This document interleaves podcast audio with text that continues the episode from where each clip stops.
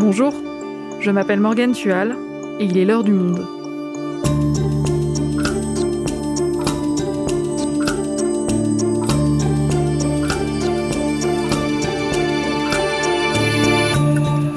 Aujourd'hui, plongez dans les méthodes de la CAF pour traquer les fraudeurs. Des contrôles industrialisés, souvent déshumanisés, parfois même humiliants. Isabelle Ray-Lefebvre, journaliste au Monde, spécialiste des questions d'exclusion et de pauvreté, a enquêté sur ces dérives et nous raconte. CAF, l'enfer des contrôles, un épisode produit par Adèle Ponticelli, réalisation Mathieu Gasnier.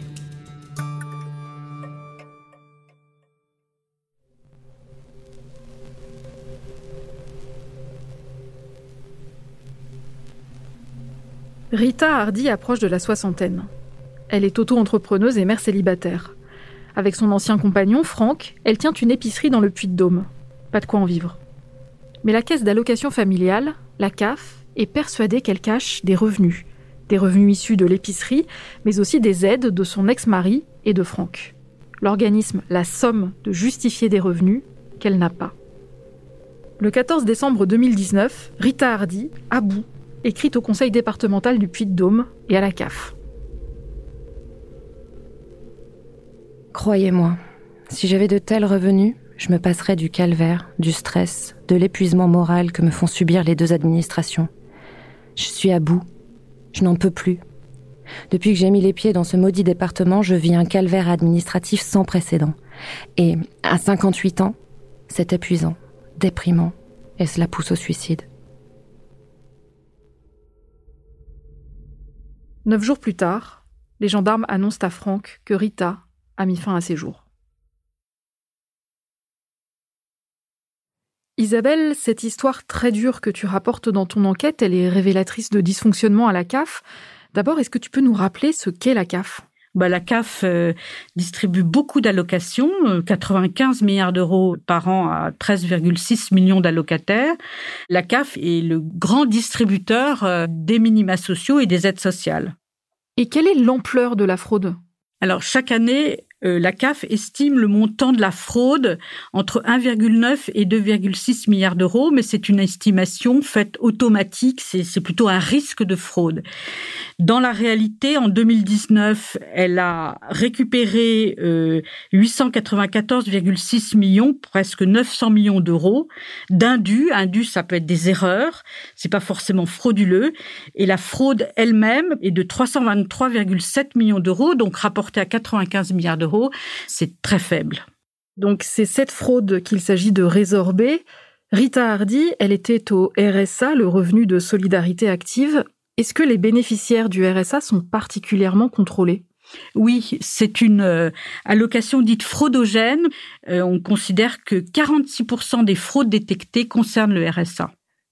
Alors, Rita Hardy, elle a eu le droit à tous ces contrôles. Comment as-tu connaissance de son histoire? Ben, par son avocat, maître David Papseres, qui s'est un peu spécialisé sur ce contentieux qui le révolte particulièrement. Et pourquoi elle avait pris un avocat? Parce qu'elle s'est vue euh, suspendre euh, très brutalement euh, le RSA et d'ailleurs son allocation logement et qu'elle ne comprenait pas le fondement de ses décisions. Il faut dire qu'elle avait ouvert avec son ex-compagnon dans ce petit village du Puy-de-Dôme une épicerie qui ne dégageait pas suffisamment d'argent et ça, si Pôle emploi comprenait ce projet, qui est un projet professionnel, la CAF ne comprend pas et d'une certaine manière, elle est mal à l'aise avec les gens qui sont en indépendant ou en auto-entreprise, ne comprend pas très bien euh, comment ça fonctionne. Et donc, euh, elle devait tous les trois mois, au moment de, euh, de la déclaration de ses revenus, refournir des pièces, notamment de son commissaire au compte, de, de son ex-compagnon, qui devait prouver qu'il n'habitait pas avec elle, donner son propre contrat de location. C'était insupportable. Pôle emploi comprend le projet et la laisse tranquille, mais pas la CAF, et c'est pour ça qu'elle engage un avocat. Et qu'est-ce qu'il fait, cet avocat? Euh, L'avocat introduit deux recours euh, à la fois contre la décision du conseil départemental et celle de la CAF de suspendre euh, le RSA et l'allocation logement. Et quelques jours avant l'audience du tribunal, la CAF fait savoir qu'elle renonce à la suspension du RSA par une lettre dite explicative de trois lignes, euh, si bien qu'ils ont gagné sur le fond, mais le tribunal dit après qu'il n'y a pas lieu à statuer, ce qui a comme effet qu'il n'y a pas de jurisprudence, il n'y aura pas de décision euh, judiciaire euh, disant qu'ils avaient tort.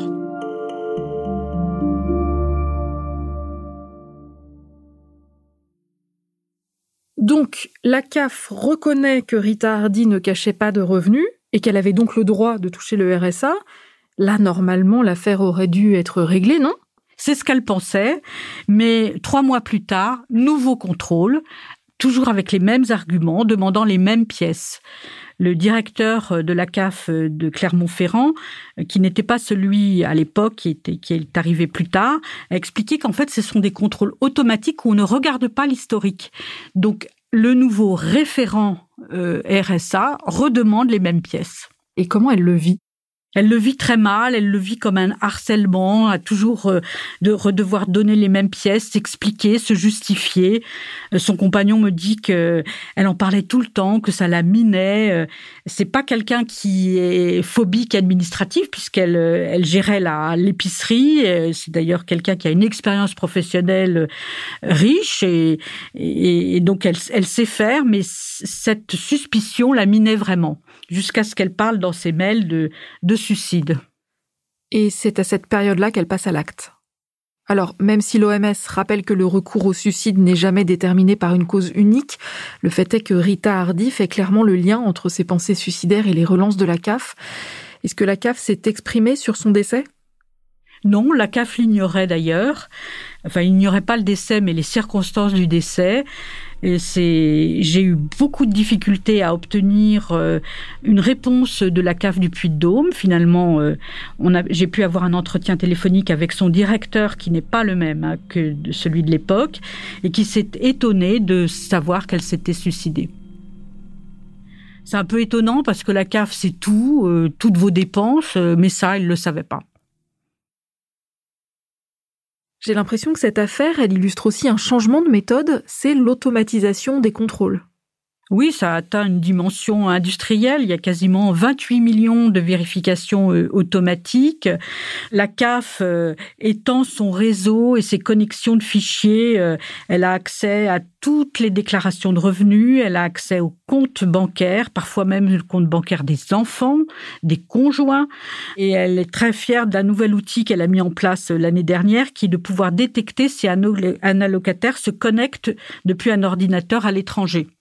Et d'ailleurs, j'ai discuté avec une, une jeune femme de Roubaix qui se trouve avait un petit ami euh, en Angleterre et elle est allée deux, trois fois euh, en week-end et s'est connectée depuis l'étranger et ça déclenche un contrôle quasi automatique de vérification si elle habite bien sur place. Il faut donner ses quittances d'électricité, enquête de voisinage. Euh. Donc, dès qu'on a un comportement un peu atypique, on risque d'être repéré par les algorithmes et de basculer dans la catégorie des suspects. Et là, c'est donc à nous de prouver notre innocence oui, c'est ça que les avocats euh, contestent, c'est que euh, la CAF prend une décision de suspension sans euh, le notifier aux allocataires, sans donner les motifs, sans donner le rapport de contrôle. Et c'est là où c'est difficile de contester ce que vous reproche la CAF. Rita Hardy, elle s'est défendue, mais si une personne qui n'a pas fraudé ne se défend pas, elle remboursera une somme qu'elle ne devait pas? Est-ce que c'est légal ça? Ce qui est pas légal, c'est euh, de suspendre ou de réduire euh, le RSA euh, sans explication, sans laisser à la personne le temps et l'occasion de déposer des recours et de l'entendre. C'est ça que nous disent, c'est qu'ils ne sont pas entendus et qu'il faut prendre un avocat pour se faire entendre et donner ses explications, le fait qu'on soit plus en couple ou qu'on n'ait pas les ressources qu'on est supposé avoir. Isabelle, pendant ton enquête, tu as rencontré des agents de la CAF. Que pensent-ils de ces méthodes?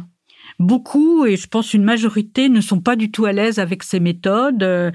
Ils sont là pour faire de l'action sociale, pour aider les gens et pas pour les poursuivre et les contrôler. J'ai eu au téléphone un ancien agent de, de recouvrement euh, de la CAF qui un jour a envoyé une lettre recommandée pour réclamer euh, des sommes et le lendemain euh, la locataire s'est suicidée et il se demande toujours si c'est sa lettre recommandée qui a été le facteur déclenchant, même si on sait que le suicide c'est toujours multifactoriel, mais il a toujours ça dans sa tête. Et face à toutes ces critiques, les instances dirigeantes de la CAF, elles répondent quoi? Bien, la CAF dit qu'elle est garante euh, de la bonne utilisation de l'argent public, donc elle défend euh, effectivement sa, lutte contre la fraude. Toutefois, quand même, son directeur de la CNAF, Vincent Mazory, qui est un haut fonctionnaire qui vient de la Direction générale des finances publiques, a reconnu euh, devant les députés le 23 juin que parfois la CAF, effectivement, ne respecte pas le principe du contradictoire nous devons respecter tous les principes généraux du droit et nous ne pratiquons pas assez largement le contradictoire. C'est cette année que nous allons de manière systématique l'étendre à toutes les situations de contrôle sur pièces conduisant à une qualification de fraude. C'est indispensable à la fois pour des raisons de principe juridique évidentes, mais aussi pour que l'indispensable dialogue avec la locataire qui le souhaite, ne soit pas renvoyé en aval de la procédure, en bout de course, au moment d'un recours, euh, dont il a évidemment de tout, de tout temps le droit, mais en amont. Oui, on l'entend reconnaître du bout des lèvres ce manque de contradictoire et même de dialogue possible. Il annonce que ça va changer. Est-ce que c'est la première fois que la CAF reconnaît avoir un problème d'écoute envers les allocataires? Elle a quand même euh, à l'initiative du défenseur des droits, mis sur son site un rappel comme quoi le droit à l'erreur existe, c'est-à-dire qu'on a pu se tromper, qu'on peut rectifier euh, ses déclarations sans être taxé de, de fraudeur. C'est, paraît-il d'ailleurs, la rubrique du site de la CAF euh, la plus consultée, euh, selon le, le responsable du département de lutte contre la fraude, Mathieu Arzel. Bon, si je résume, il y a une explosion des contrôles avec beaucoup d'automatisation, peu ou pas de possibilité de se défendre. Comment en est-on arrivé là? Tout d'abord, il faut souligner que les bénéficiaires du RSA, leur nombre a explosé. Quand Rocard, en 88, crée euh, le RMI, il pensait que ça couvrirait 150 000 personnes. Le RMI qui est l'ancêtre du RSA. RMI, ancêtre du RSA, 150 000 personnes. Dès la première année, c'est 300 000. Trois ans plus tard, c'est 500 000. Et aujourd'hui, on est à plus de 2 millions de bénéficiaires. Donc, euh, effectivement, c'est devenu euh, un minima social de masse cette explosion du nombre de bénéficiaires du RSA, j'imagine que ça pose des problèmes de budget. Euh, oui, notamment euh, cette dépense pèse sur les départements puisque en 2003, le RSA est passé du budget de l'État au budget des départements qui doivent rembourser les caisses d'allocation familiale qui elles avancent les sommes. Certains départements euh, sont étranglés, euh, et notamment euh, les plus pauvres, le département du Nord ou de la Seine-Saint-Denis. Le président du conseil départemental du Nord, Jean-René Le Serre, quand il est arrivé, a vu que le département du Nord avait une forte dette auprès de la CAF. Il n'arrivait plus à financer le RSA. C'est pour ça aussi qu'il s'est lancé non seulement dans une chasse à la fraude, mais aussi une remise au travail de ceux qui pouvaient l'être euh, d'ailleurs, quand on demande s'il faut recentraliser le RSA et le remettre à la charge de l'État, beaucoup de départements, non, ne veulent pas et revendiquent cette action d'accompagnement et aussi de contrôle des bénéficiaires du RSA. Et quel est l'intérêt des départements de garder la main sur l'insertion? C'est un débat euh, politique aussi euh, parce que dans le RMI, dès le départ, il avait été question que cette allocation était provisoire et devait mener vers l'insertion. Les élus politiques pensent qu'ils sont plus proches, plus à même de faire ces actions euh, d'insertion et, d'accompagnement. C'est aussi une posture politique de dire que euh, certains bénéficiaires du RSA se complaisent un peu et donc il faut euh, leur mettre des obligations. Pourquoi pas des heures de bénévolat D'ailleurs, ces obligations sont consignées dans un contrat d'engagement réciproque. Tu nous dis donc qu'il y a un enjeu financier la bonne gestion de l'argent public et une dette à résorber. En même temps, c'est une question de posture politique, c'est ça? Euh, oui, notamment, euh, il y a aussi euh, une ambiance politique qui fait la chasse aux assistés, comme a dit Laurent Vauquier. Cette question de la différence entre le travail et l'assistanat est aujourd'hui un des vrais cancers de la société française. En 2011, à un an de la présidentielle, Laurent Vauquier crée la polémique avec cette petite phrase. Isabelle, est-ce que c'est le signe que la lutte contre la fraude est devenue un marqueur politique? En fait, dès 95, euh, Éric Raoul, qui est ministre dans le gouvernement de Juppé, parle de culture du RMI et le sujet euh, devient euh, politique sur l'assistanat.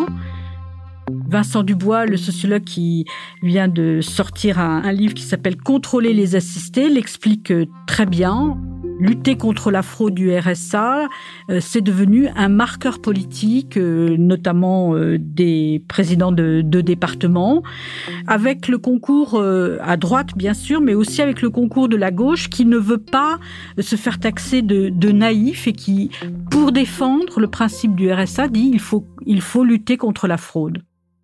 Isabelle, on a bien compris les causes de cette chasse aux fraudeurs, des causes économiques et aussi politiques, mais si on revient au but de ces allocations, notamment du RSA, qui est la réinsertion, est-ce que les contrôles et toute l'énergie que ça réclame, ça peut servir à quelque chose? Je crois que tu en as parlé avec des associations d'ailleurs, elles en disent quoi? Euh, ce qui m'a donné envie euh, de faire cette enquête, c'est une, euh, en fait, c'est une conférence de presse du Secours catholique et de l'association Equitas. Le thème, c'était sans contrepartie, justement.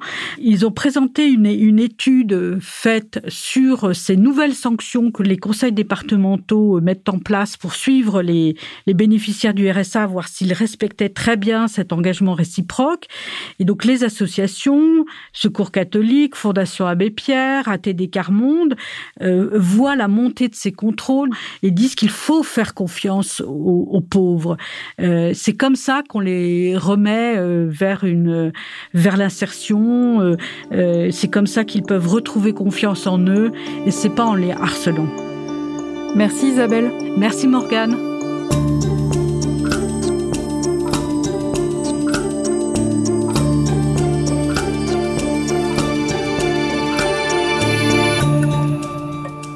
Souhaitez en savoir plus sur le sujet, vous pouvez aller consulter tous les articles d'Isabelle Ray-Lefebvre dans la rubrique Société sur notre site. Je remercie Lucille de San-José qui a lu pour nous la lettre de Rita Hardy. À ce propos, je rappelle qu'il existe des dispositifs de soutien pour les personnes qui ont des pensées suicidaires, la Croix-Rouge écoute ou SOS Amitié par exemple. C'est la fin de L'heure du monde, le podcast quotidien d'actualité proposé par le journal Le Monde et Spotify. Pour ne rater aucun épisode, vous pouvez vous abonner gratuitement sur Spotify ou nous retrouver chaque jour sur le site et l'application lemonde.fr. Si vous avez des remarques, suggestions, critiques, n'hésitez pas à nous envoyer un email l'heure du monde@lemonde.fr. L'heure du monde est publiée tous les matins du lundi au vendredi. On se retrouve donc très vite. À bientôt.